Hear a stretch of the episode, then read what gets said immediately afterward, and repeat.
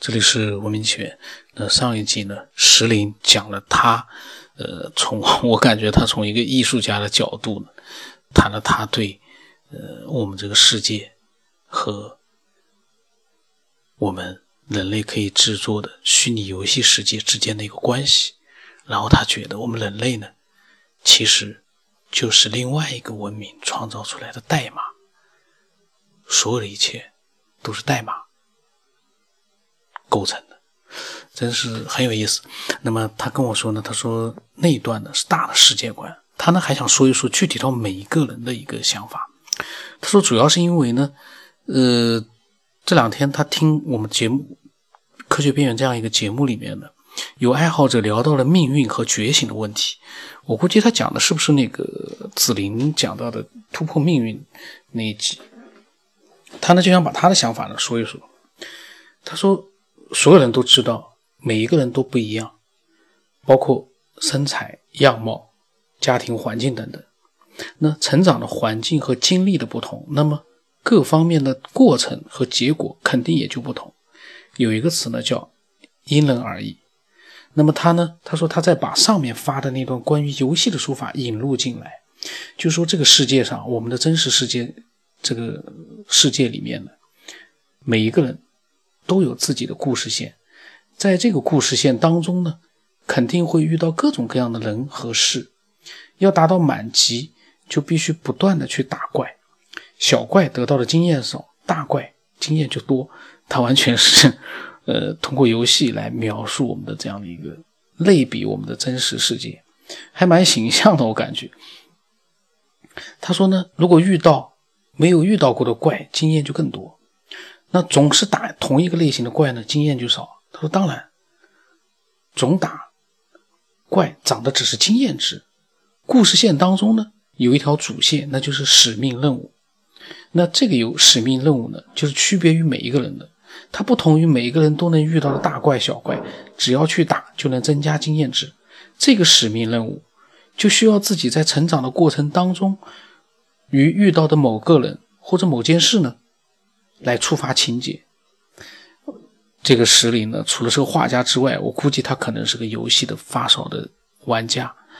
嗯，因为我在以前呢，也是玩 PS 啊，也是挺入迷的那种游戏的这个发烧友。所以我看到他，他当然他讲的是网络游戏了，那么我就感觉哎，挺有意思的。他说，比如呢。个人技能、买房子或者结婚等等，那这个就是使命任务。除此之外呢，由于每个人的各方面不同，他所掌握的技能也不同。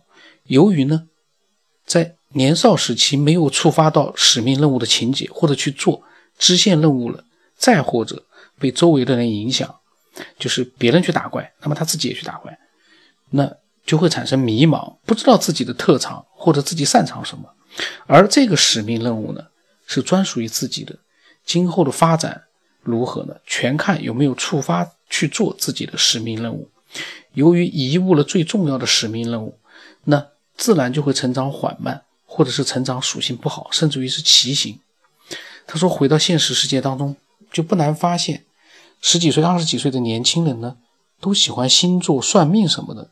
这都是由于迷茫，对自己不了解，才会去借助那些工具来增加对自己的认识。比方说，这个人擅长做营销，那个人呢擅长做文案，但是由于对自己的不了解或者迷茫，去了自己不擅长的领域呢，去做那些肯定会事倍功半。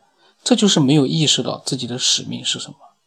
他说，每一个人来到这个世界呢，都有自己的使命，除了在成长的过程当中。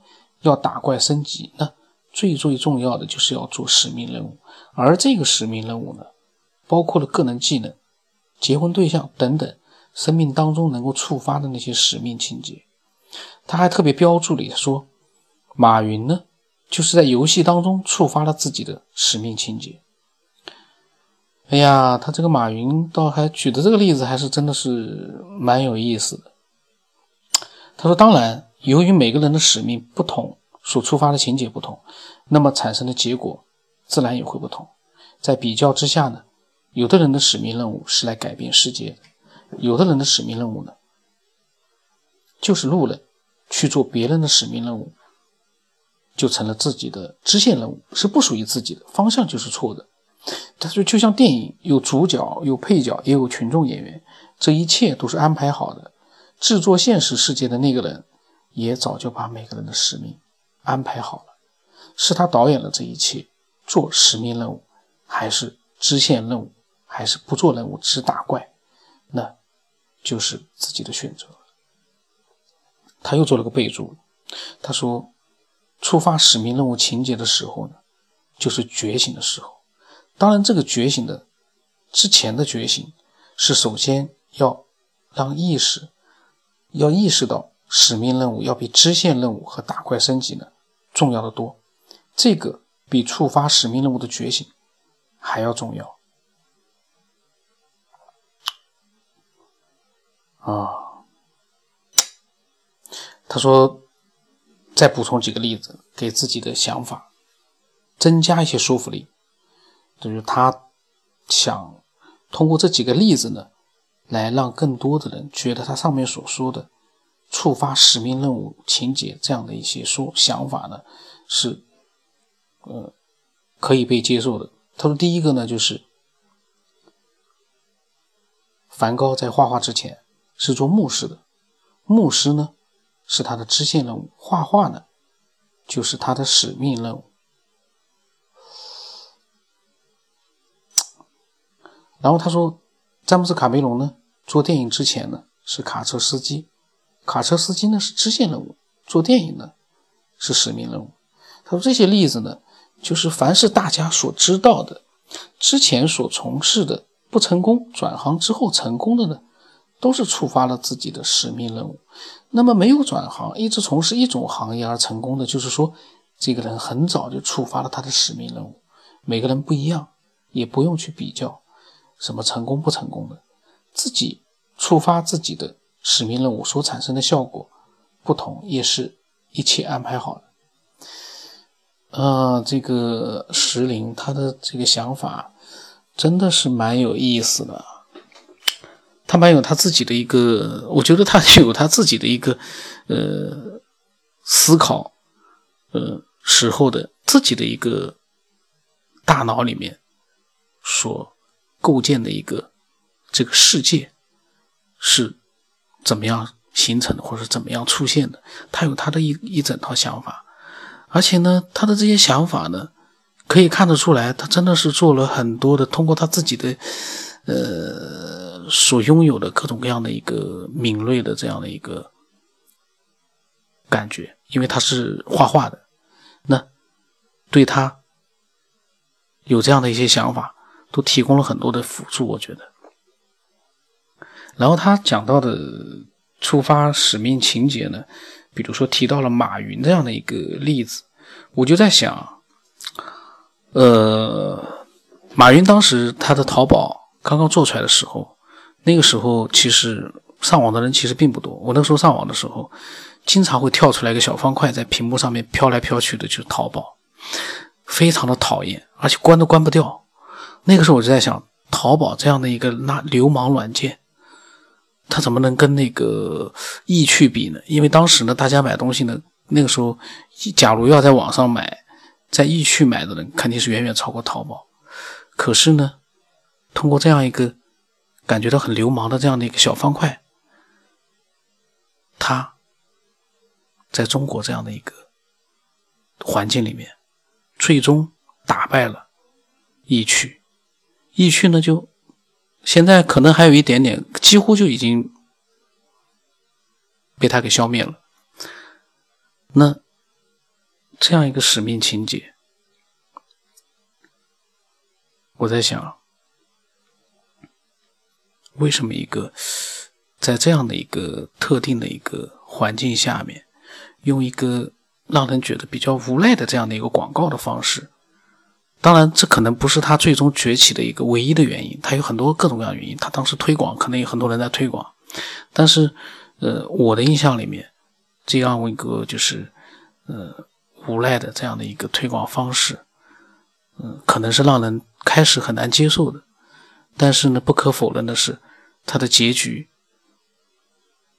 他做出了一个大逆转，因为那个时候易趣占据了绝大多数的一个这样一个网络的销售的平台的这样的一个份额，而淘宝真的是很小，可能到现在你再去分析淘宝是怎么打败易趣的，可能都很难去再现这样的一个呃过程的这样的一个整个的一个脉络都很难去理清楚每个人呢都有他。在当时，淘宝崛起的那个过程当中，对他的一个印象，而在我的印象当中呢，他就是一个流氓软件。但是呢，不妨碍说，现在他做到中国唯一的一个，现在也不算是唯一了，因为我在京东上面可能，呃，前段时间我在京东上是买了非常非常多的东西，呃。但是呢，这段时间我又开始在淘宝上买了，这就是马云的厉害的地方。就是当初淘宝，我去买小东西，大东西呢，我只买一些冷门的东西在淘宝上买，其他东西我都在京东上买。因为京东呢是快递很快，然后呢，当时呢好像是没有快递费的。可是现在我突然发现。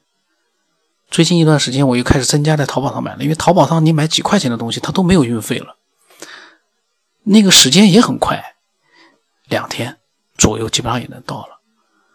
而京东呢，我发现你不买满七十九，呃，因为我是应该是钻石，应该是做了很长时间的钻石买家，可是你不买满五十九还是七十九，都要出运费。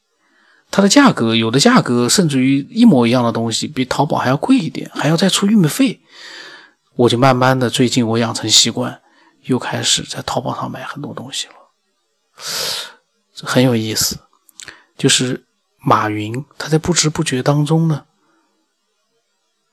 好像让淘宝的竞争力又开始慢慢的在不知不觉的在做一个逆转。当然，买大的电器方面，比如说买手机啊，或者买其他的电器呢，我可能还是会在京东上买，因为它毕竟除了速度快之外呢，好像买这些大的东西呢会更放心一点。但是，毕竟平时我们消费最多的还是一些小东西，所以说呢，我感觉啊，淘宝在不知不觉当中又开始把一些。习惯于在京东上买东西的人呢，拉回去了。我本来是最忠实的京东的一个钻石用户，但是现在，我那个时候说起来，我说我在京东上买，淘宝绝对不买，淘宝那个速度又慢，然后呢，呃，又不放心，怎么怎么。但现在我感觉，淘宝的服务质量，包括它的一个这个价格。好像慢慢的在超过京东，京东的优势好像只剩下这种快递的速度。可是这个物流，我觉得你跟淘宝比的话，好像优势也不明显。但这一个这个不知不觉的逆转，马云是怎么做到的？难道他在京东崛起之后，他又触发了马云的一个？要打败京东的这样的一个使命情节吗？很有意思。我当然开始扯得比较远，但是呢，呃，最终我是为了说明马云是不是又触发了一个新的使命情节。因为如果没有京东这样一个对手，他一家独大的话，他也没有意思啊。就是说，没有任何的竞争了，就对他来讲 还有什么意思呢？一定要有个对手，他可能觉得更有意思。但是现在我感觉，本来对京东这么忠实的我，就被京东这样的一个、这样的一个运行啊，这样的一个一个的一个措施，又把我推到了淘宝那一边去了。啊，我都觉得自己都感觉。为京东，我都感觉有点说不清楚的一个感觉。那么石林呢，他呃讲了他自己的这样的一些想法，然后呢，我刚才就纯粹是瞎扯，但是这个瞎扯呢，也是因为他提到了马云，我才想到了最近买东西，我一直在想，为什么我现在不在京东上买了，我现在又回到淘宝去了。同样的东西啊，其实我本来是希望京东的服务越来越好，然后呢，越做越规范，越做越大。但是现在，我觉得挺可惜的。我本来挺看好京东的，在上面买了那么多的东西，但是现在呢，啊，真的是可惜啊。那如果说你有你的各种各样的想法呢，都可以把它告诉我。那么我的微信号码是 B 二五 S 八，不知道什么八。那今天就到这里吧。